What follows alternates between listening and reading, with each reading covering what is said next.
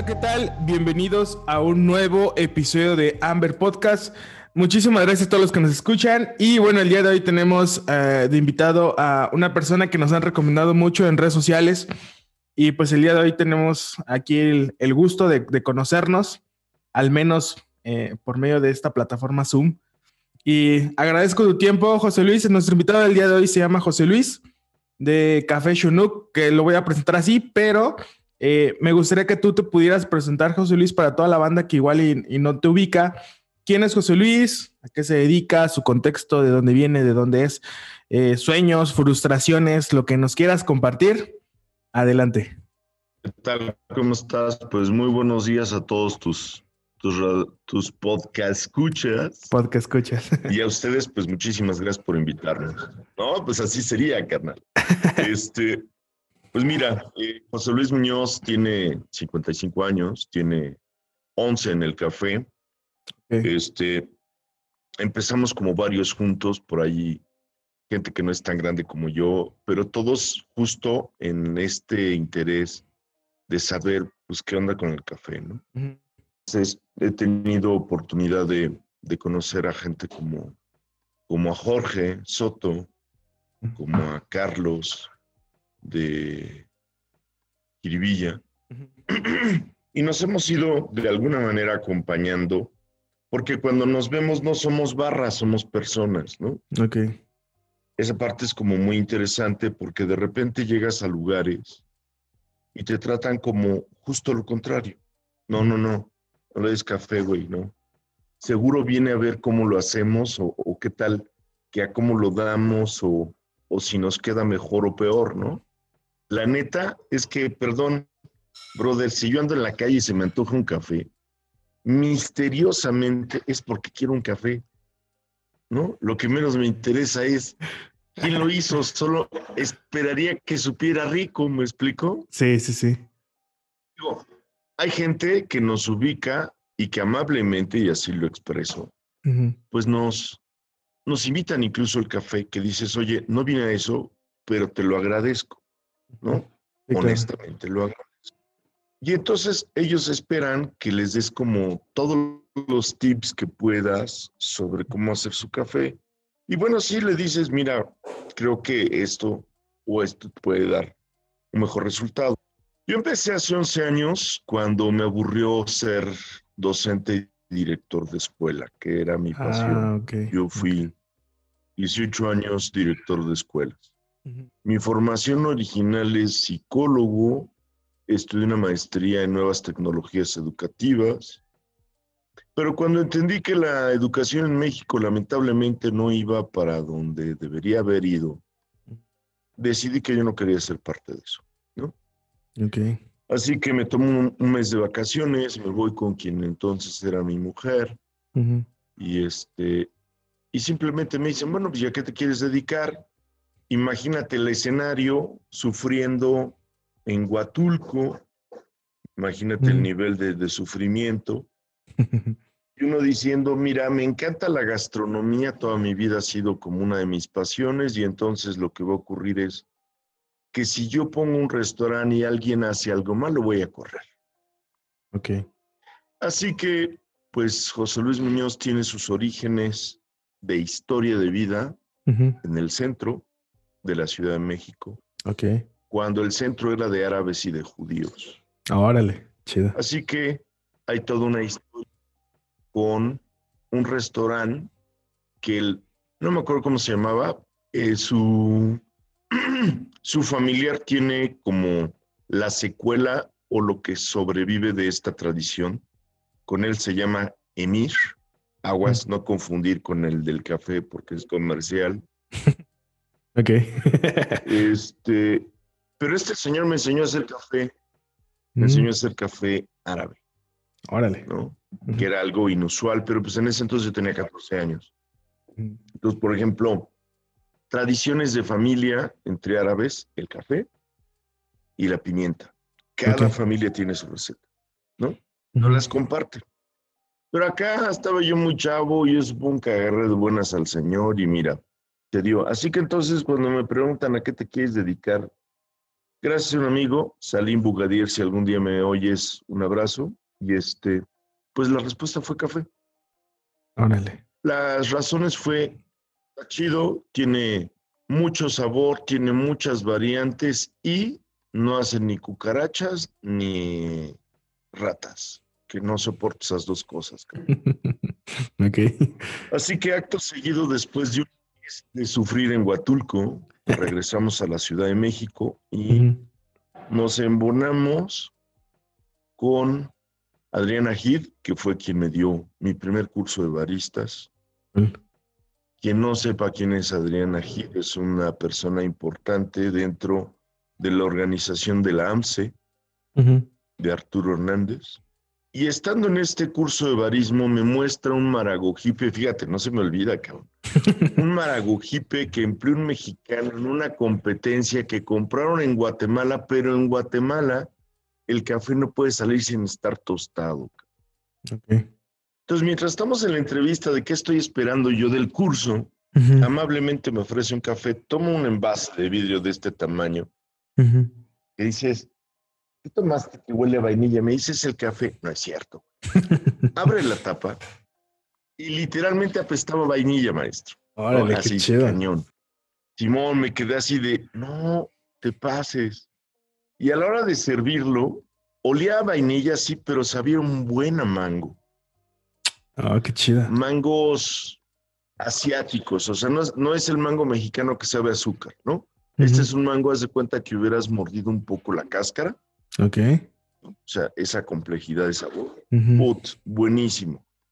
Entonces tomo el curso, que estuvo padre, me enseñó a hacer las bebidas que todos aprendimos a hacer alguna vez. Ujú. Y le dije, no, hombre, pues estaría padrísimo aprender a tostar, ¿no? Al mes, para esto, pues lo que sigue después del curso es, pues ahora hay que comprarse una maquinita y voy a Mm. Expo Café. Alguna empresa que ya no está nos vendió carísimo de la marca DeLonghi. DeLonghi Ok. es, DeLonghi es inglesa, los diseñadores de las máquinas son italianos y la manufactura se hace en China, Órale. pero son de buena calidad para máquinas caseras. Ujú. Este, compramos una máquina de americano y una máquina de expreso casera. Ok. Y yo manifesté este tema de, pues, güey, me voy a dedicar a esto, ¿no? Ya la pinche escuela no, no es tema para mí. Perdón por lo de escuela. Este, así que entonces, mi hijo mayor en ese entonces me dijo, va, pues yo, yo te apoyo. Y créelo o no, en el fraccionamiento en el que yo vivía empezamos a, Mm. hola vecina, ¿cómo estás? Buenos días, ¿qué crees? Mira, ahora hago café. ¿Qué te ofrezco? Qué Te chido. puedo traer expreso, americano, cappuccino y mocha. Simón. Y entonces a los seis meses ya vendíamos el café en este formato que te estoy platicando y empezamos a venderlo tostado. Mm. Para entonces, que yo decido, pues ahora hay que venderlo tostado, me meto a ver, porque todo el mundo decía, pues los mejores cafés son Oaxaca, Chiapas y Veracruz. Y dije, pues lo que nos queda más cerca es Veracruz, cabrón. Entonces metimos a internet y aparece Finca Las Ánimas. Cuando tengas chance, métete a revisar. Va, va, va. Las Ánimas fue en su momento el mejor café que se podía conseguir de Veracruz en México. Lamentablemente Las Ánimas ha sido absorbido por la mancha urbana. Pero doy con Manuel Fernández, que tiene su marca de café que tiene un ligue con las ánimas y que a su vez es tío de quien actualmente encabeza la dirección del Instituto del Café o de la calidad del café en América, que orgullosamente es mexicano, Órale. orgullosamente es veracruzano. Y yo puedo presumir que fue sensei mío, cabrón. O sea, así está. chido. Qué chido. Bueno, entonces empiezo trayendo de este café que está poca madre. Y como los dos meses, o sea, fíjate, yo ya entonces estoy vendiendo café embolsado, tostado. Oye, pero, pero tú ya uno sa- como por el ya- tercer saco. Perdón, ¿ya, ya estabas, ya estabas tú tostando café entonces? No, todavía no. Ah, ok. Todavía no. Okay. Abusado, ahí viene el cambio. Entonces yo diría, no, pues sí está chido, se me antoja. Y entonces Adriana Gid me llama y me dice, oye, Pablo Contreras va a dar un curso, ¿te interesa? Digo, ¿de qué? De tostado. Voy. ¿No? Y entonces llego, habíamos como seis personas y en el momento de presentarnos tenías que decir a ti que te interesa, ¿no? Entonces la mayoría quería como entender un poco qué tranza con el tostado, pero todo el mundo estaba como apuntándole a la barra mm. y a las competencias, que no mm. tengo nada en contra de las competencias, ahorita claro. Va. Y yo creo que fui el único que dijo, no, no, ni madres, yo quiero aprender la cadena completa, mm. desde cómo sembrarlo hasta cómo tostarlo y cómo servirlo, ¿no? Así que entonces entro a este curso con Pablo en tostadores Trejo de aire. Saludos al señor Trejo. este, y en su momento me pareció maravilloso, cabrón, ¿no? O sea, wow. Y yo creo que Pablo me vio igualmente tan entusiasmado que me dijo, ¿quieres aprender más? Pues pégateme y, y vas, aprendiendo. Entonces me vuelvo como el asistente de Pablo Contreras, a quien le agradezco tan amable oportunidad. Entonces lo que sigue es, y empiezo a tostar, Carmen. ¿no? Aunque te diría que en ese momento no es uno tostador, es cuida, es cuida cafés, ¿no? porque lo metes y, el, que sí sabe te dice, güey, se te está pasando, ay, perdón, perdón, y lo sacas, ¿no? Entonces él cuida café. Ándale. En ese aparece un curso de catación en el Instituto Chiapaneco del Café. Mm. ¿No? Y me volteé y le digo a mi mujer, oye, hay un curso así y asado. No hay varo. No seas así, cabrón, no, no hay varo. Sale, ya estás, ¿no? Entonces, este. a ver, estaba yo como ubica, empezando mi historia laboral de nuevo, porque yo decidí ya no dedicarme a la educación, ¿no?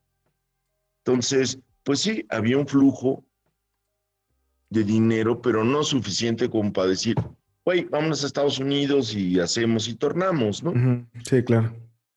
Pues mira, con todas las advertencias que mi mujer pudo haberme hecho, me fui a Chiapas. ok. Tomé este curso con otros dos chavos colombianos y otras dos personas mexicanas, ¿no? Órale. Y resultó que me enteré ya estando allá que acababa de terminar un curso Q en este lugar. Mm. Así que tenían remanentes del café que les mandan para esos cursos. No, máster, o sea, perdón. Híjole. Fue pues la primera vez que yo probé café de adeveras, que decías, ay, de aquí soy, ¿no? Aquí me quedo. y este, y los hermanos Duque, Timón, y los hermanos Duque ya tenían una historia en el café porque eran parte de la cooperativa de Café Victoria. Mm. Si ustedes no saben quién es Café Victoria, mira, parezco como enciclopedia, entonces yo me siento más viejo, cabrón. Bueno, Café Victoria es la primera cooperativa reconocida de café en México. Ok. Chomsky, que es un lingüista que además después fue un político o es un político muy reconocido en Estados Unidos, vino a México, conoció este lugar y habló muchas cosas muy lindas de él, ¿no? Entonces, cuando puedan, Café Victoria está pensado para el de a pie, para el Godines, ¿no? Entonces tienen un menú de desayuno, 40 pesos, te chingas el café, algo de fruta, unos huevos y un buen pan, porque lo que ellos están pensando es, arre con el chavo que tiene que irse a trabajar, ¿no? Esa parte está padre, o sea, creo que, que eso es muy rescatable. La cooperativa ha ido como refrescándose, de ahí salió Jorge Soto también, que ahora es este Palreal. Y el socio de Fabricio, ¿no? Entonces, por eso te decía, hay como historias entre todos nosotros que, que, se van así embonando muy padre. Qué chido. Entonces, estando ahí, conozco a Jorge, este, los Duque avientan un proyecto de café en México después de tomar esto de catación. Les va más o menos bien. Al final, uno de los hermanos Duque dice, esto no es mío, y se va a Portland, trabaja actualmente para Google como, como ñoño de la computación. Y al otro hermano Duque se va a Colombia se casa primero con una mexicana, tiene una hija. Y ojo, porque cada uno de estos tipos es importante. Va a una cooperativa ya, pero en Colombia no se hacían cafés naturales. Ok. Y él se lleva una cultura de café naturales que aquí tuvimos la fortuna como de desarrollar entre todos, ¿no? ¿Por qué? Porque cuando nosotros empezamos, pues todo el mundo le apostaba a los lavados la competencia, cositas así. Y nosotros justo, al menos yo desde el inicio manifesté toda mi vida querer ser alguien que se dedicara a los cafés especiales, ¿no? Quizás sin tener la dimensión de que era un café especial. Y entonces, bueno, pues lo que nos llega a las manos son cafés naturales. Y nosotros empezamos a tostar y a jugar con estos cafés que hacíamos, güey, ¿Por qué a la gente no le gusta esto, cabrón? Saben mucho mejor, son más intensos, tienen más complejidades, etcétera, etcétera. Bueno, entonces, eh, con el tiempo, eh, nos separamos un poco. Eh, Enrique, que era el dueño de otra empresa de café que renta máquinas, mm. también él busca como café más económico porque lo tuesta, también con trejo, un trejo enorme eh, a mí Trejo me dice, bueno, pues yo te apoyo, échale ganas, ve cuánto juntas. Mi mujer también dijo en ese momento, no tenemos dinero, y dije, ok, ya entendí, ¿no? Y entonces, como pude, junté ahí unos pesos. Eh, Trejo, ah, te aclaro, por, por eso este dato es muy importante. Trejo no vende a crédito a nadie. Órale. Por política. Pero en este caso de él salió el, yo te apoyo, échale, ¿no? Nos hicimos de este trejo de tres kilos, muy interesante. Acabamos tuneándolo porque había cosas que no nos convencían.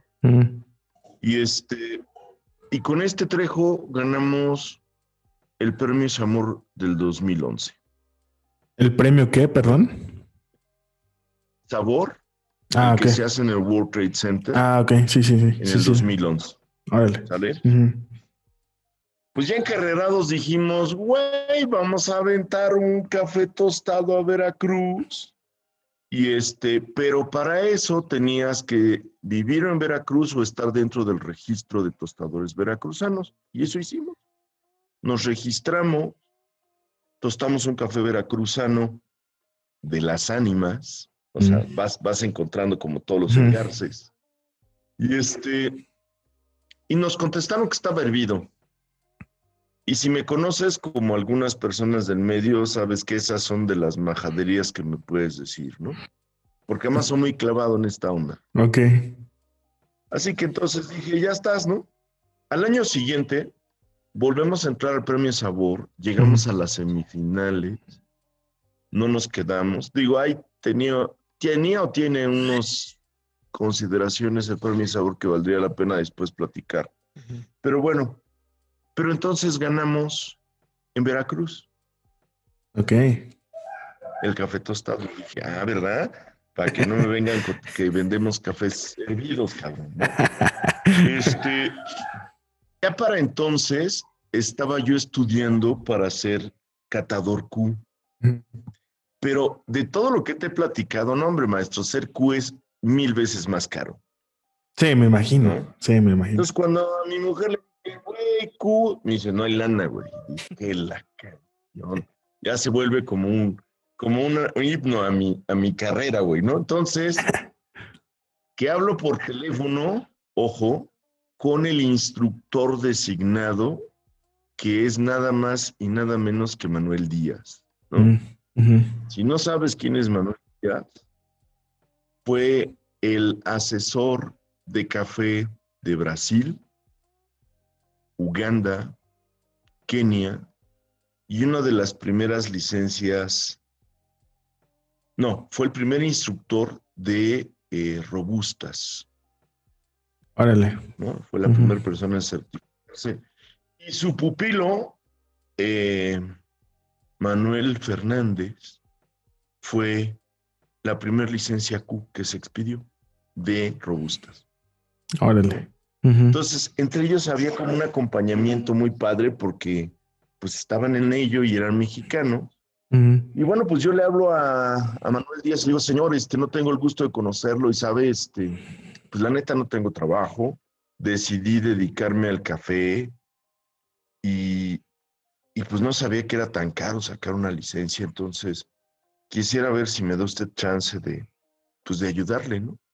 Y de pagar un poco el curso con esto. Y el señor me dijo, va, ¿no? El curso se hizo en Amecafé. Eh, Silvia es una mujer también muy, muy reconocida en el medio del café. Era quien se encargaba de este departamento, quien me dio la sugerencia de contactar a Manuel y quien pues simplemente nos dijo, pues ya estás, güey, tú eres el achichincle de Manuel, dale, ¿no? Entonces, mientras Manuel estaba ahí en friega con otras personas enseñándoles del café, pues mientras no empezaron a catar, yo estaba feliz porque estaba junto con ellos, ¿no? Entonces ahí conocí a la gente de taller de expresos, a gente que venía de Guadalajara, vaya, estuvo padre hasta que empezaron a catar, carnal. Porque entonces me tocó lavar los pinches vasos. No, no. Entonces, para el segundo día, Oye, pero, mayor.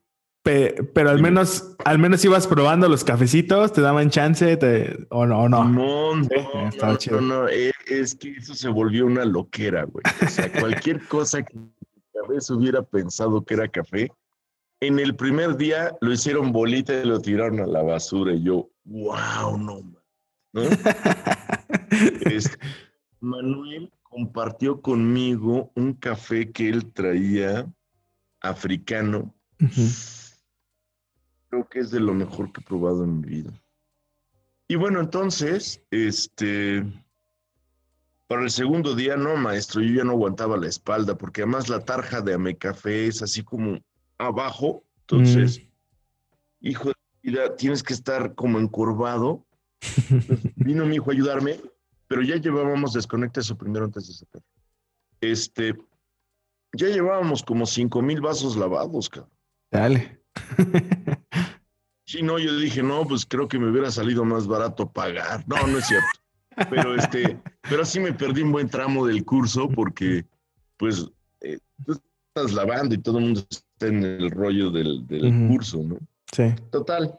Listo. Como cuatro o cinco meses después, se da un curso propedéutico Q. Mm. Te explico. Pues suena rico ser Q-Grader, pero la estadística dice que del 100% de inscritos, el 15% lo pasa, ¿eh? Órale, muy pocos. Muy pocos porque, pues todo el mundo dice, ay, güey, pues es probar café, si está chido o no está chido. dices, no, tienes que diferenciar una tasa promedio de una tasa sobresaliente o de una muy mala. Además, tienes que poder identificar defectos en el agua del café que estás sirviendo. Órale. Tienes que diferenciar de una triada de cafés cuál no corresponde a los tres. Pero no es solo con tres, brother. O sea, llegas a una mesa en donde hay seis de estas triadas y ya en el examen formal solo te puedes equivocar una vez. Si te equivocas dos, no pasas esa prueba. Luego viene una de agüitas en donde te ponen aguas amargas, ácidas, saladas y dulces, en tres intensidades cada uno. Y tú tienes que decir que el agua que estás probando es ácido intensidad 1, salado intensidad 3, con dulce intensidad 2, por ejemplo. ¿No? O sea, de veras tenías que tener un entendimiento acá de lo que tu lengua está probando. Porque justo de eso se trata ser catador. Tú tienes que explicar un sabor. No simple decir, ay, tiene una nota elegante con persistencia en la boca, que dices, ay, ajá, ¿y eso qué significa? ¿No? ok. Sí. no te dice nada, güey. O sea, la neta no, ¿no? De he oído gente que dice, tiene un, un delicado sabor a cacahuate. Dices, ¿y quién dice que el cacahuate es un sabor agradable en el café, carajo, ¿no? Entonces, pero bueno, ahí, ahí vas como delineando el entendimiento, ¿no? Para que ubiques cómo está la onda. Entonces, este, pues vas entendiendo que el Nescafé, pues no es, no es un parámetro y que Jequemir y algún otro lugar, pues hace cafés a su estilo, pero no necesariamente es el correcto que esto ya es bien interesante, ¿no? Porque entonces empiezas a entender, bueno, mi abuela tomaba el café y sabía súper amargo, pero no es lo que debería haber como café, ¿no? Entonces, bueno, al final de ese año ya había yo tomado un propedéutico, ya había yo asistido a un curso Q, ¿no? Como asistente. Y lo que seguía, pues evidentemente, es ahora inscribirme yo para sacar mi licencia Q, ¿no? Órale. Entro al examen, todo muy bien, excepto las benditas aguas, carnal. Por eso te estoy diciendo que no son enchiladas, ¿no? en ese curso compartimos espacio Alejandro, que era eh, gente que trabajaba para Etrusca, que ahora es este, tiene su propia barra, el pare de dormir. Mm. Saludos a él. Este, compartí espacio con justo la gente de Taller de Expresos, con el hermano de uno de los chicos de Café Oriental. Este, en fin, se va haciendo como una comunidad muy pequeña, mucho más de lo que ustedes creen. Porque los cafés especiales es así, ¿no? Así, así, de veras, de este tamaño. Ok. Y si a ese le de la competencia, entonces de así. Entonces todos caben aquí, cabrón, ¿me explico? y dicen, no, pues no está chido, ¿no? Sí, no. Pero así es. Entonces, el universo enorme de todas las cafeterías que existan en el DF están los que quieren hacerlo bien, los que realmente pueden hacerlo bien y los que una vez que lo hacen bien sienten que Dios no los merece. Así de este tamaño, carnal, ¿no? Pues es que es la neta, no está chido. O sea, creo, creo que nos hace falta un poco de humildad a todos. Sí. Para poder compartir lo que sabemos y que entonces la calidad del café sea el promedio y no la excepción, ¿ubicas? O sea, de, repente alguien me escribe y dice, oye, este, ando en la Ciudad de México, cabrón, un café decente. Y dices, ching, qué mal, que de verdad así es, ¿no? O sea, yo debería poder decir, pues al que quieras, güey, todos son muy buenos, ¿no? Pero, por ejemplo, en mi caso, yo traje a México después de que lo hizo AMSE a Raúl Rodas, a darnos un cursito. Ahí estuvo Memorias de un Baísta, o sea, Lalo. Estuvo Julián de Pólvora, estuvo Morgana, que en ese entonces era esposa de, del técnico que reparaba las máquinas para Alfa, este señor Carrasco, saludos a mi buen amigo.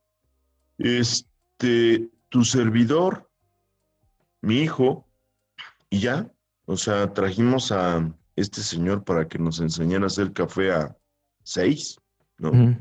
Y entonces en estos aprendizajes, pues vas entendiendo que sí nos faltaba un buen, ¿no? Por ahí hay alguien que nos dice, no, pues es que les falta varo para poder hacerlo bien. Y digo, no, realmente creo que lo que nos falta es aplicar nuestro ingenio en hacerlo chido, con mucha calidad.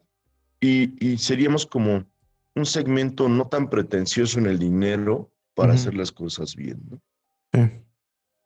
Pues bueno, para ir entonces ya resumiendo este inicio de la historia que fue muy detallada, lo que sigue es, volvemos a quedar como finalistas en el premio Sabor. Quedamos en un quinto lugar con un café natural hiper bueno. Este café natural tuvo una mención especial en Australia, pero en México no gustó, ¿no? Mm. Este, y entonces entendí que quizás se nos iba a cumplir este refrán de nadie es profeta en su propia tierra. En el 2016 eh, aventamos un café a Francia.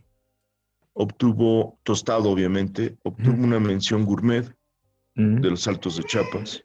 Órale. Dos años después aventamos uno de Hidalgo, que sabía sandía. Mm, Ganó el tercer lugar una medalla de bronce. Y aventamos otro de Chiapas, que tuvo una mención gourmet.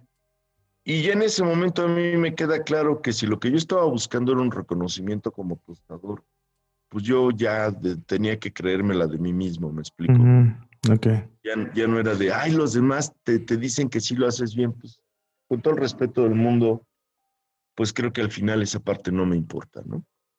Digo, y, y desde un inicio hemos sido como muy oscos, o yo al menos, como quien de repente con los premios te llamaba por teléfono y decía, oye, qué chingón que ganaste, este, quiero probar tu café, y yo decía, pues va, güey, ¿cuánto quieres? Medio kilo. Pues un kilo mínimo, cabrón. Pero llegó un momento, para que te des una idea, entre el 2011 y el 2013, que nosotros tuvimos en almacén nueve de los diez mejores cafés que había en México. De hecho, tuve en almacén el café de Enrique López cuando administraba la finca de la familia, que es el- la finca que está en Chiapas. El márago despulpado que utilizó Fabricio para ser Ah. subcampeón mundial, ¿me explico? Qué chido. O sea, así como de ese tamaño. Pero no, maestro, porque entonces yo seguía con ese café un año después. Todo el mundo que quería probarlo, pues quería el medio kilo o un kilo cuando más. Y la siguiente vez que regres- regresaba decían, ¿qué más tienes? Dices, Master, los sacos son de 69 kilos, ¿no? Sí, sí, sí. Entonces entendí que si le quieres dar gusto a los coffee lovers, híjoles, está complicado. ¿no? Oye, este, No, la neta, digo, eh, eh, todo este, este café que estabas moviendo, ¿lo estabas moviendo bajo una marca en particular o, o cómo, cómo ibas y metías el cafecito, por ejemplo, en, en Australia, en, bajo tu nombre completamente? sí, Ah, ok. sí, Café Chinook fue el inicio de nosotros, sigue siendo. Tenemos un par de proyectos alternos. Eh, mi hijo mayor fallece, mi hijo, el que seguía, eh, retoma estas ganas de ayudarme, de acompañarme en el café, que es algo que le agradezco, que quizás nunca he hecho, y si me lo permites, le reconozco a Joab el- la dedicación y la paciencia. Entonces aventamos dos marcas nuevas, ¿no? Una se llama Viva Café México, que es como para un segmento muy peculiar. Y finalmente decidimos aventar una marca al extranjero, ¿no?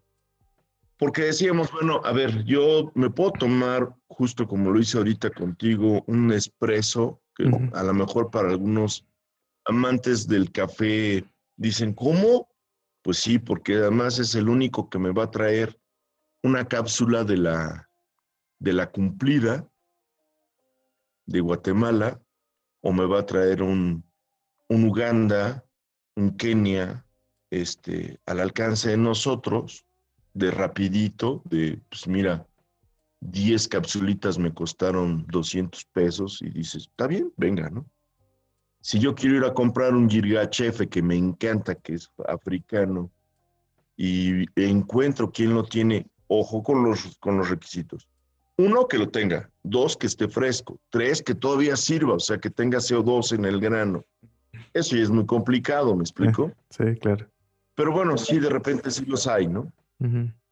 Este, pues estamos hablando de café de 1200 baros, Master. O sea, no es este, enchiladas.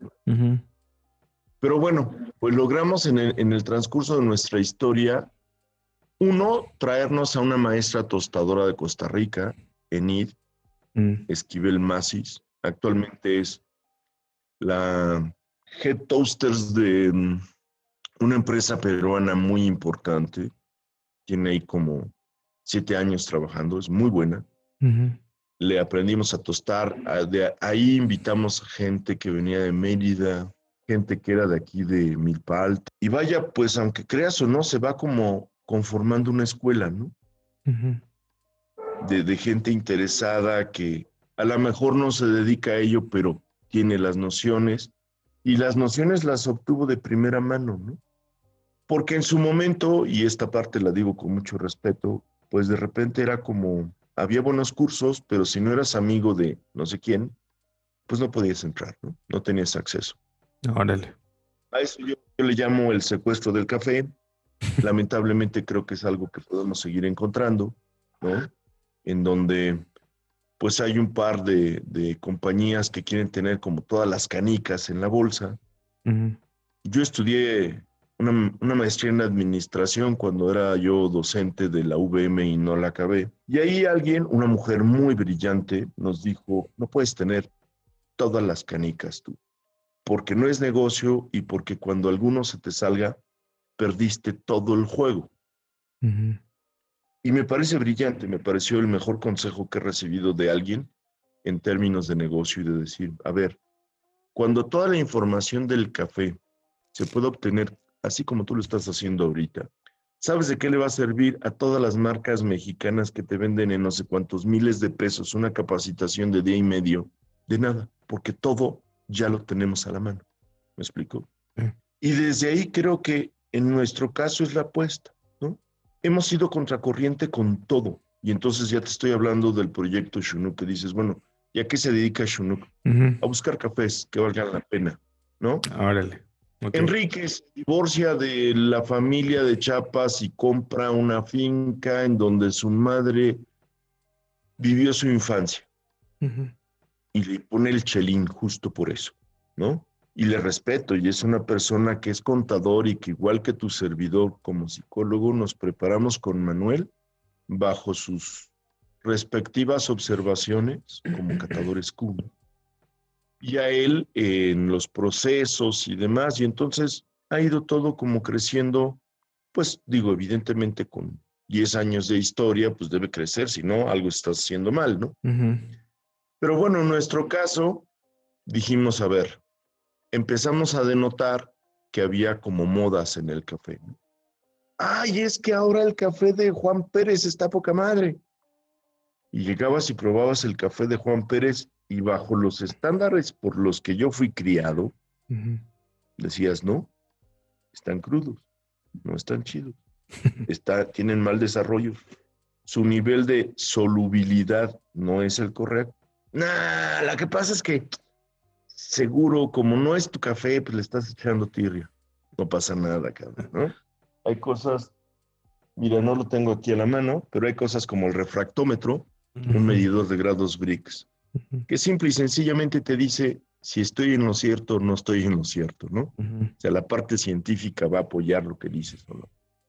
Bueno, pues entonces yo te diría que hoy en día padecemos algo que tendríamos que tener como con, con mucha atención, cuidado, porque en estas modas hay marcas que no necesariamente están haciendo buenos tuestes, pero como son moda, todo el mundo los quiere. Entonces tienes notas fenólicas en el café, ¿no? Para quien no entienda esto de fenoles, pues estamos hablando de avinagrados, ¿no? O este, una vez que te tomas tu café ya frío, de notas amargores aquí que dices, eso es solo evidencia de no está bien tostado, ¿no? Conservó mucho de la estructura vegetal y se te clava en la garganta claramente, ¿no? Pero bueno, entiendo que hay a quien le gusta y lo respeto y no pasa más, ¿no? Pero entonces decidí que o nos peleábamos con todos los coffee lovers o mandaba a traer a mis amigos los árabes y así, en un par de barras. O mejor buscábamos otro nicho de mercado, ¿me explico? Sí, claro. Y la solución fue la última, ¿no? Ujú. Pues actualmente tenemos una propuesta de café justo contraria al Nespresso. O sea, yo no voy a manejar cápsulas. Tenemos unos lindos drippers desechables, Mm, ujú. 100% absorbibles por el medio ambiente, con cafés que catadores Q, no solo yo, hemos evaluado arriba de 85 puntos, o sea, excepcionalmente buenos, Ok. ¿no? El primer sampler, que es el que ya tenemos ahorita, tiene un geisha oaxaqueño lavado, notas a flor de azar, naranja, cacao, este, en expreso huele a lavanda, hasta pocas tuercas. Eh, de Songolotla, Puebla, un natural hiperfermentado anaeróbico, además, ¿no? Dices, ¿cómo? Bueno, ya luego un día te platicaré del proceso muy loco que hizo este Va, va, va. Pero el café está de miedo, sabe a duraznos, ¿no? Em, y evidentemente el hidalguense, ¿no? Mm. El que ganó en Francia. Ah, qué chido. Entonces, es un sampler, creo, muy interesante, pero dirigido a un mercado de gente que no te va a pichicatear un precio. Ok. ¿No? ¿Sabes cuántas barras conozco que dicen, no, no, no, café de especialidad llegas y dices, no es cierto. El café no tiene la calidad, no está certificado, no, no, no y no, y entonces el nombre lo usan pues como atractivo del ego, que no está padre, porque lo que acaba haciendo es desorientando al consumidor. Sí. ¿Ubicas? Entonces hay quien de, verdad piensa que está tomando un super café y dices, no, es un café convencional. ¿No? ¿Me conectas, por favor? Perdóname, es que sí, no, una No te preocupes. Y, y, entonces. Perdón, que te interrumpa. Este, digo, con respecto a este tema en particular, eh, digo, ha salido en algunas conversaciones con algunos amigos, porque te digo, nosotros recién estamos como iniciando en este mundo de café de especialidad. Y creo que esta etiqueta como tal de especialidad ha sido como al menos desde nuestra parte y nuestro sentido, como un dolor de cabeza muchas veces, porque conocemos varios proyectos, probamos varios cafés y nos, nos hace hasta dudar, ¿no? Así de, ¿esto es un café de especialidad? ¿O por qué lo están llamando café de especialidad? ¿A qué se le llama café de especialidad? ¿Solamente es aquellos que cumplen cierto puntaje? O qué más hay detrás de este término, ¿no? Entonces, lo que tú dijiste hace rato me, hizo mucho sentido esta parte de quién están, o sea, de todos los que vamos a llamar Ciudad de México, están haciendo las cosas bien, o sea, lo están haciendo de manera correcta, ¿no? Y fuera, fuera ya, fuera del, de la inversión que pudieras tener, el ingenio que tú tienes para poder hacer las cosas bien, digo, me pareció algo que desde nuestra perspectiva que estamos arrancando, Estamos tratando como de aterrizar muchas cosas. Dentro de, tu experiencia que has tenido, eh, ¿qué es lo que has visto y qué crees que le falta? O sea, digo, ahorita ya hay un boom de cafeterías ahora en Monterrey, bueno, Guadalajara hace un par de años, eh, pero digo, tú con la experiencia que has tenido, los cafés que has probado, la gente que has conocido, ¿qué es lo que piensas que pasa en México? ¿Qué le hace falta? Yo creo que nos hace falta de inicio ser honestos. Okay. Y yo sé que esto puede hacerle ruido a mucha gente. Y voy a explicar el, ser honestos como, mencionaste Monterrey, no voy a decir a qué cafeterías he tenido oportunidad de contactar, pero sí muy claramente no están dispuestos a gastar más de 200 pesos por un café tostado. E hicieron un, un comité de cafeterías eh, en Monterrey que además pactaron no pagar más allá de un salario tope al barista y no más allá de un costo tope por café. En el libre mercado eso es un delito incluso, ¿no? Porque entonces obliga al barista a decir, híjoles, pues si yo pensaba que podía progresar, pues no va a pasar porque entre ellos ya decidieron cuánto es lo que yo debo ganar. No importa qué haga. Eso no está chido. Ok. ¿No? A diferencia de Guadalajara, que dices, hermano, llegas a Guadalajara y hasta la taquería tiene una propuesta gastronómica impresionante y seguramente una chela. ¿Me explico? Sí. Entonces, estás viviendo universos completamente diferentes, ¿no? Este, pero vaya, sí hay proyectos interesantes en Monterrey, no estoy desacreditando a muchos, pero sí hay un tema de, pretensión, ¿no? O sea, yo no conozco al día de hoy, después de 11 años, a un productor de café que te diga, te vendo mi café, pero está jodido. No, no va a pasar. Todo el mundo va a decir, mi café es bueno. Yo no soy quien para decirle sí o no. Preguntaste algo y ahí te va. Para que un café formalmente reciba una, una etiqueta Q o un certificado de, de café especial, uno, en verde, tendrías que encontrar un café que no tiene ningún defecto primario. ¿Qué son los defectos primarios? No vienen verdes, este, no vienen rojos, no vienen negros. Es más, aguanta un momento. Sí. Estoy volteando porque por aquí tenía yo un frasco, hija, ayúdame. Un frasco con chorrocientos mil defectos. Aquí te voy a poner a un par, como para que ubiques qué es lo que no debería haber en verde. Y lamentablemente, pues nunca preguntamos, ¿no? O sea, tú como dueño de barra, yo llego y te digo, ¿qué onda, carnal? Te vendo café. Ah, sí, ¿cuál? Pues este, güey, ¿no? Y lo pruebas y, y para ti está chido. Y te lo llevo o tostado o molido, ¿no? Mira, este es un café que sería un defecto secundario. A ver si lo ves ahí. ¿Ve? Sí, oscuro, ¿no? Se ve oscuro. Mocho. ¿Ves la Rojo. punta oscura? Sí. Ok, aquí hay dos defectos, vientos. Parcialmente rojo y trozado. ¿de acuerdo? Entonces, un café decente no debería tener nada de eso. El grano debería estar perfecto. Quien quiera saber más de esto, por favor, a tu audiencia, dile, me clávense a buscar defectos de café en verde Ujú. para que a- aquí no consumamos todo el tiempo, pero es Sí. muy claro y lo puedes tener. Ok. Cada uno de estos defectos genera un sabor en taza. Ujú. Entonces dices, ok, no nada más es estético, sí tiene un impacto en el sabor, Ujú. ¿no? Entonces, nomás te voy a dar una idea.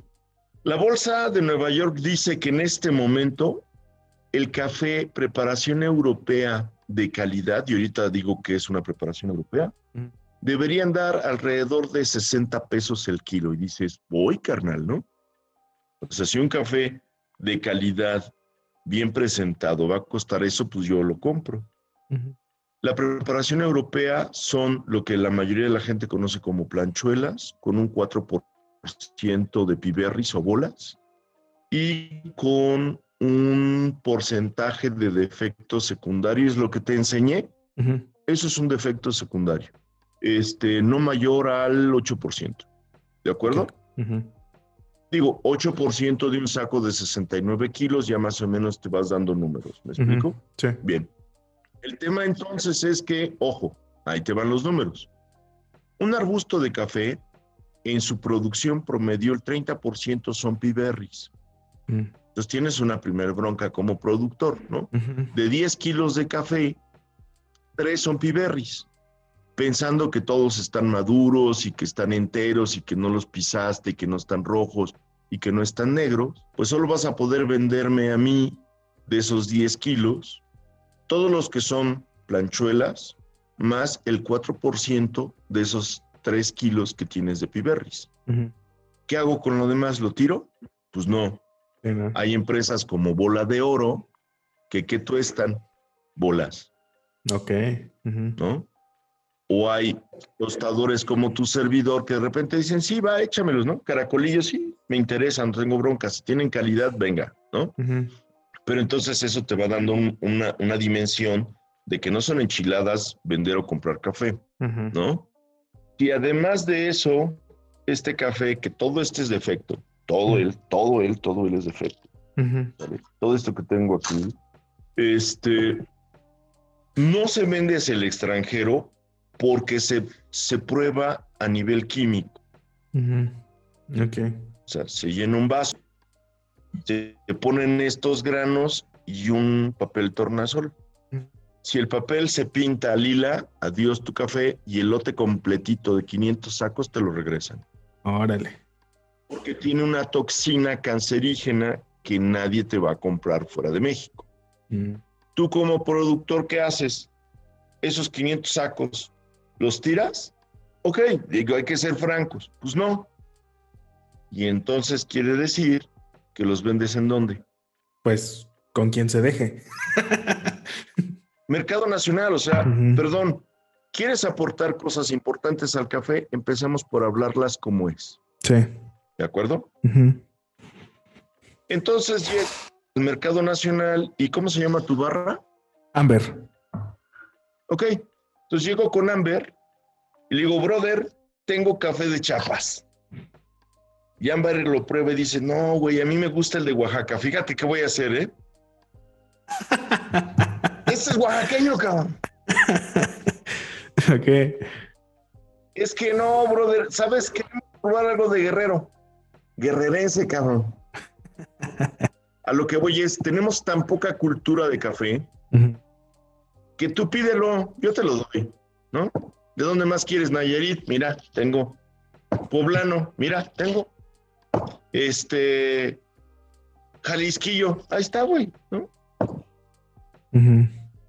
Porque lo que está buscando la gente es vender su café. Sí, claro. Que lo entiendo, solo necesito confiables. Y yo prefiero que me digas, mira, carnal, este, este, es un café de segunda, sabe bueno, cuesta tanto. El problema de eso es que va acompañado de entonces ya no puedo vendértelo tan caro o no debería intentar vendértelo más caro. Pero bueno, la realidad es que en el mercado nacional los costos y los intermediarios de la cadena productiva hacen que el productor pague muy caro producir café. Entonces, los 60 pesos que dice la Bolsa de Valores de Nueva York, que yo debería estar vendiendo un kilo, no es la realidad nacional. La, realidad nacional es que un café no europea, esto es calidades inferiores, va a andar, pues se va a ir muy sangrón, carnal, pero hace mucho que no compro de ese café. Va a andar yo creo que como en 90 varos. No, a ver, eso sí te lo puedo presumir. La geisha de estos sobres, que quien quiera, viene el comercial, se los podemos vender, cuesta 200 varos el kilo verde sin tostar. Sí. ¿Me explico? Y es de un productor, maestro. O sea, no se lo compró una empresa, es de un productor. Y el de Songolotla igual, o sea, rebasa los 110 varos, ¿no? ¿Por qué? Porque son cafés que valen la pena. Sí, claro. Y entonces, pues ni le el precio, ¿no? Pero entonces, justo imagínate una barra, eh, Estoy pensando en algo que suene como Amber, pero que no sea Amber. Dale, dale. Magenta, cabrón, ¿no? Ah, ok, va. Dice, yo voy a vender café de especialidad y llego yo con mi café geisha de 600 varos el kilo. Ok. Dice, no, no, no, no, no, no, no va a pasar, no va a pasar, ¿no? Este, y ya así, muy castigado, te digo, guau, güey, 400 varos. No, no, no, no va a pasar. Y entonces van a estas empresas grandotas de membresía, se compran sus cafecitos y ojo porque sí pasa y los trasvasas, carnal, a otra etiqueta que dice cafés especiales fulano Pérez, ¿no? Te lo vendo a 250 baros. Y en tu cabeza, café magenta, tú estás vendiendo un café especial. Yo estoy ganándome una utilidad de ni siquiera tostarlo porque voy, lo compro, lo abro, lo vacío, lo sello y te lo llevo. O sea, de ese tamaño tenemos broncas, ¿no? Sí, sí, sí. En Italia, por ejemplo, servir un italiano, o sea, un expreso, tiene un protocolo, una presentación, una taza, un tipo de azúcar, bla, bla, bla, bla. Y no cualquier cristiano puede hacerlo porque se certifica el lugar que lo puede hacer. Ok. En México yo te puedo vender esto y tú rotular tu lugar como café de especialidad. Mm, ¿Entiendes cuál es el problema? Sí, sí. Ahora, ahora lo ubico. Esto lo pudo haber cortado, esto lo pudo haber cortado una familia de 10 niños y una señora. Hay lugares en el mundo en donde está prohibido vender café si no tiene una certificación de libre de mano de niños. Mm, ¿Me explico? Sí. Pero aquí es complicado. Entonces, mientras sigamos buscando tener café barato, dimensionemos esto para tu audiencia, ¿te parece? Sí, sí, sí. ¿Estás seguro que quieres ser parte del experimento? Dale, dale. Conste. Ok. Hermano, ¿cómo estás? Muy buenos días. José Luis Muñoz aquí entrevistándote a nuestros amigos de la barra de café Amber. Oye, estamos haciendo un estudio sobre la inversión que hace cada barra en su café. No seas malito, dinos origen, proceso y costo de tu kilo de café tostado. Ok, de mi café tostado tenemos un café natural anaeróbico, Ishuatlán del Café, productor Donizetti Martínez, a una altura de 1350 metros sobre el nivel del mar, y el precio de café tostado está en 500 pesos el kilo. Muy bien. 500 pesos es lo que tú pagas por este café. 500 pesos es, el, es lo, a, lo, a lo cual yo lo vendo. No, el precio de compra. Ah, el precio de compra. seguro ah, que te vas a poner aquí. el, precio de, el precio de compra está en 150 pesos el kilo, café verde, este, porque nosotros tostamos, más gastos de envío, este, que tenemos ahí con el productor. Solo vamos a dimensionar. Sí, sí. Eso quiere decir que en promedio, tú debes estar teniendo un café tostado ya listo para lo que tú quieras, sobre un costo de 200 pesos. De esos 200 pesos, si tú lo preparas en tu lugar, tienes dos alternativas.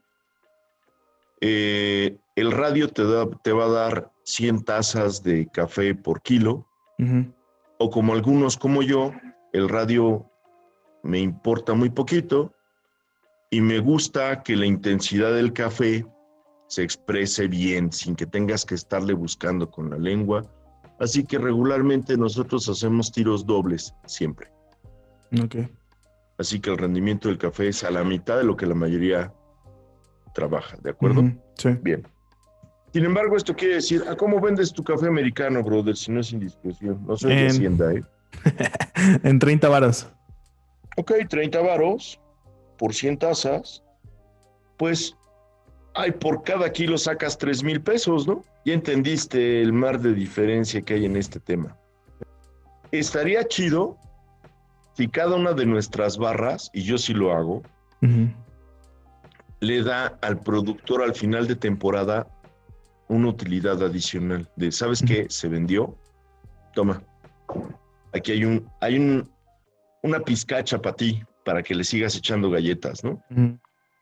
Y entonces vamos tratando de la balanza que está así, tú estás aquí, él está acá, por lo menos la cortamos, ¿me explico?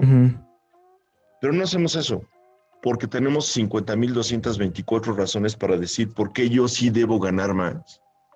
Cuando yo lo único que tengo que hacer con el café es me llega el saco, vacío en el tostador, tuesto y envaso. ¿No? Mientras que el productor tiene que cuidar nueve meses esto, que no se le llene de bichos, nemátodos, maleza, pedirle al Señor, por favor, si vas a hacer que neve, que sea ya que corté yo, cabrón, porque si no, me quedo sin, sin café. Si vas a hacer que llueva, que no granice, porque nos rompe la cara. Este, que no nos falte el agua, porque se nos muere, este, y que además cuando yo lo vaya a cosechar, que el precio esté decente, porque si no, no me sale. Te voy a dar una estadística apabullante, maestro, para que tú entiendas cómo está esta onda. Ok. Hace siete años, los productores de café censados en Oaxaca rebasaban los ocho mil. Hoy, difícilmente hay tres mil. Órale. Pues hermano, ¿por qué me quedo? Nadie quiere pagarme más mi café. Eso sí, todos quieren ganar un chingo de él, pero nadie quiere pagarme más a mí. Nadie vino a enseñarme cómo hacerlo bien, pero no les gusta lo que ven. Entonces, de ahí, brother, pues sí suena muy buen negocio cuando dices yo pago 100 baros por un kilo y lo vendo en 500. Está chido, yo entiendo todos los valores agregados que hay que considerar como, sí, yo pago renta de un local y pago el mantenimiento del equipo y le pago al tostador y pago luz y pago las bolsas en las que lo meto y la selladora y bla, bla, bla, bla, bla, bla, ¿no? Pero esta gente de a pie No tiene toda esa tecnología, pero claro que paga, maestro. Su alimento todos los días, el fertilizante, el chapeado del lugar, el deshiervado, el, la, la sustitución de cafetos viejos por nuevos, etcétera, etcétera, etcétera, ¿no? Sí. Sí, y ¿Ha, digo, sido, ¿Ha sido una finca? eh, sí, sí. De hecho, tenemos ahí, este, eh, bueno, aquí en Cuernavaca a una hora tenemos Tlayacapan y tenemos ahí, un- digo, no es una finca grande, es una pequeña finca de un amigo. Y obviamente podemos observar, digo, nosotros estamos a, a hacer... chica que es la dueña. Ah, sí. Ah, mira. este, podemos observar todo el trabajo que hacen, ¿no? La verdad es que es una friega. Este, las veces que los hemos visitado, eh, pues siempre hemos platicado, ¿no? De todo lo que le invierten a nivel, pues obviamente de dinero, pero de esfuerzo, tiempo. eh, o sea, hemos estado muy de cerca con, con ellos trabajando. Y digo, la verdad es que entiendo completamente tu punto, el que acabas de mencionar, y estoy completamente de acuerdo contigo. Creo que sí hay una gran diferencia. Y en esta, en esta parte en la que, pues, obviamente la, la barra o la marca de café tostado o como le quieran poner, eh, pues no mira, ¿no? O sea, o, o no valora ese trabajo que hay detrás. Todos esos años que tuvieron que pasar, por ejemplo, esta finca en Tlayacapan, tres años, tres años y todavía no he visto frutos, ¿no? Por así decirlo, o sea, frutos o resultado, beneficio de ese trabajo. Entonces dije, bueno, tres años, dije, wow, es mucho aguante, es mucho esperar. Este, y creo que dentro de lo que nosotros nos corresponde como compradores de café verde, como promotores del café, como difusores de esta cultura del café, vamos a llamarla, esa responsabilidad creo que la tenemos nosotros, ¿no? Está en nuestras manos. Y esa parte que tú mencionas también de ser honestos, creo que es muy importante, ¿no? Ser honestos con lo que se está haciendo, con el trabajo, ser lo más transparente posibles.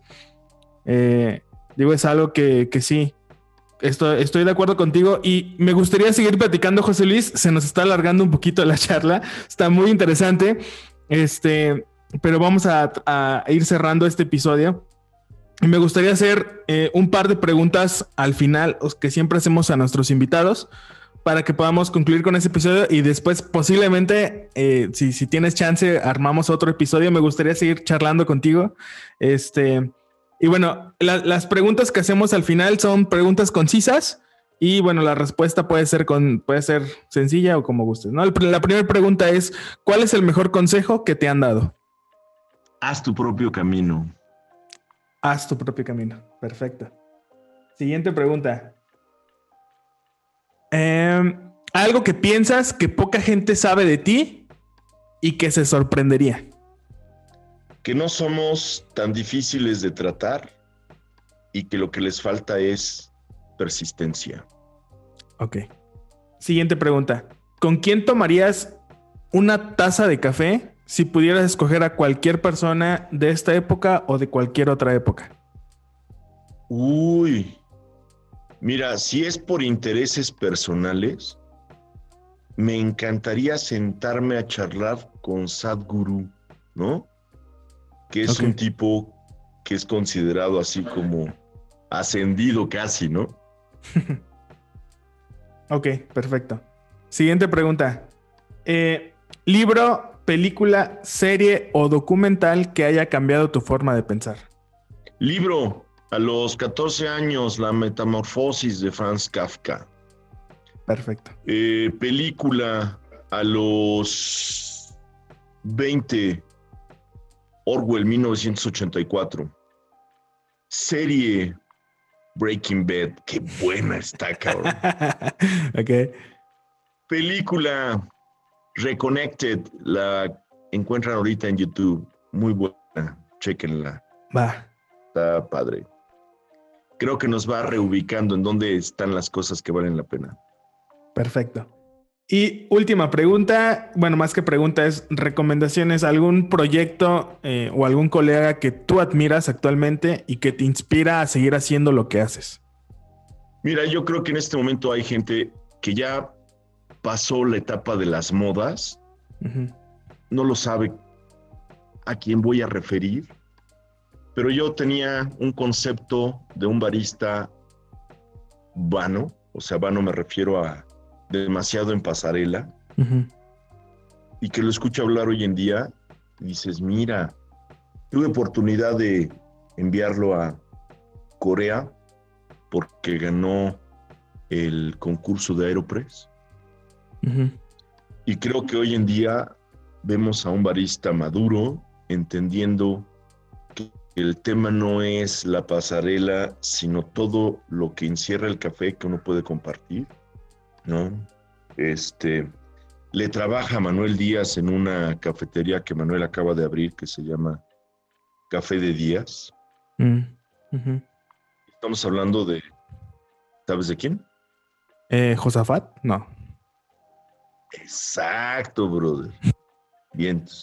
Sí, lo, conocí apenas en, en, las competencias de, de, que hubo en Puebla.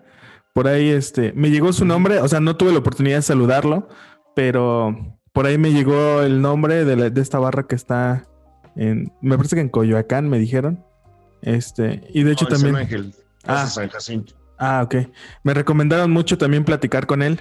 Entonces, este, voy a buscar ahí su contacto para también poder echarme una, una platicadita con él. Ya estás, pues mira, cuando quieras, por acá te vemos, tenemos nuestro lugar de tostado en Totolapan. A 10 minutos de Tlayacapa. Ah, mira. Este, así que encantados de recibirlos cuando quieran. Ah, muchas y gracias. agradecerte el espacio que nos, nos diste oportunidad de, de tener con tus... Es que no son escuchas y me hace ruido. Bueno, con tu audiencia, maestro. Ya nos quitamos de bronca. Va. Sí, no, pues al contrario, muchas gracias a ti, José Luis. Eh, muchas gracias por, por el tiempo. Digo, la verdad es que yo estaba como, me sentía como niño chiquito aprendiendo del, del maestro este, en todos estos temas del, del, del, café. Y te digo, igual si, si nos das oportunidad de grabar en otra ocasión otro siguiente episodio, te lo agradeceríamos mucho. Sí, con mucho gusto, claro. Eh, entonces, este, pues bueno, a toda la banda que nos estuvo escuchando, agradecemos el tiempo que han invertido en escuchar este episodio. Eh, ¿Cómo te encuentran? Si quieren acercarse a ti, si quieren comprar tu cafecito, ¿cómo te encuentran en redes sociales, José Luis? Ok, eh, tenemos una página en Facebook que es este Café Chinook, tal cual. Ok.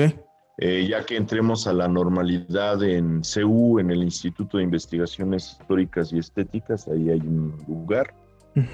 Este, en línea por Instagram está Mexican Coffee Experience, que es justo el proyecto que estábamos platicando y que próximamente también va a tener su página okay. este, para hacer compras en línea.